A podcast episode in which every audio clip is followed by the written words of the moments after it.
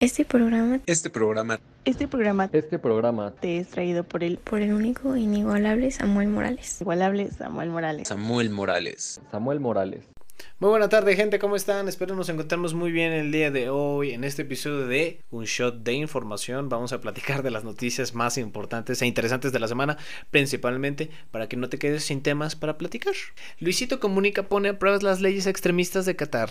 En un video de YouTube, que si por cierto no lo han visto, tienen que verlo en este instante, se muestra cómo Luisito muestra algunas cosas que no son necesariamente prohibidas, ya sea el hablar en la calle con las mujeres o fumar. Para empezar el video vemos cómo Luisito empieza a fumar y está eh, estando rodeado de policías de tránsito y demuestra que pues es verdad, no está permitido fumar ni incluso está permitido grabar eh, en las calles, pero la única penalización que se le realiza es pedirle que borre los videos, como en el propio video lo muestran.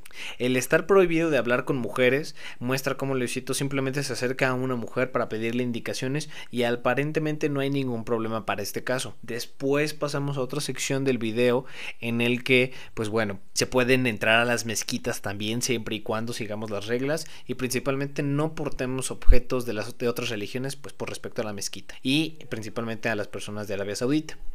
Ya ven que mucho se ha dicho sobre este país, eh, que realmente hay ciertas cosas que se pueden hacer o cosas que no se pueden hacer, eh, pero el contenido como este nos permite ver y empaparnos un poquito más de la cultura de Arabia Saudita. En otras noticias se realizó una hazaña impresionante que se trata de tres migrantes que viajaron en la pala del timón de un barco petrolero. ¿Qué fue lo que sucedió? Pues bueno, se trata de tres nigerianos que escaparon de su país para buscar pues mejores oportunidades y viajaron en el barco que duró al menos 11 días sin escalas. El lugar en donde el que se mantuvieron durante todo el viaje, tanto se encuentra en la intemperie, es vulnerable a cualquier golpe del mar e incluso dependiendo de la marea puede estar bajo el mar. Cuando llegaron fueron admitidos al hospital con hipotermia y debilidad y hasta el momento dos de ellos simplemente fueron dados de alta y el tercero desgraciadamente pues continúa hospitalizado. El barco iba a zarpar con los dos migrantes dados de alta, afortunadamente ellos solicitaron asilo y se les fue otorgado junto con el que sigue hospitalizado y pues bueno esperamos que se recuperen y encuentren una vida mejor, la vida que ellos estaban buscando. Un poquito de más de temas de criptomonedas, la empresa de criptomonedas BlockFi se declara en bancarrota. Tras la caída de las criptomonedas en el mercado, pues bueno, la empresa está empezando a buscar protección judicial para reestructurar a la propia empresa, liquidar todas las deudas y pues bueno, regresarle su dinero a las personas que realizaron inversiones con ellos o a través de ellos. El colapso ha causado que las criptoindustrias sea investigada por reguladores. En otras noticias al otro lado del mar, China está en protesta durante el mundial se descubrió que pues bueno las televisoras solamente transmiten el partido y a los directores técnicos de los equipos pero jamás muestran a los aficionados que no están portando cubrebocas la población de China se percató que las restricciones por COVID han bajado considerablemente en todos los países, menos con ellos.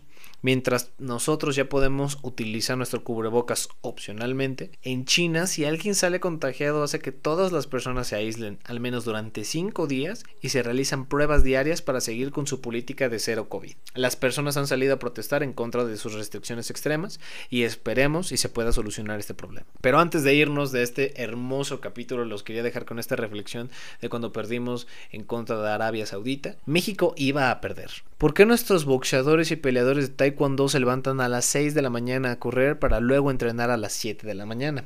¿Por qué nuestros muchachos que van a competencias de matemáticas se la pasan todo el día resolviendo ecuaciones?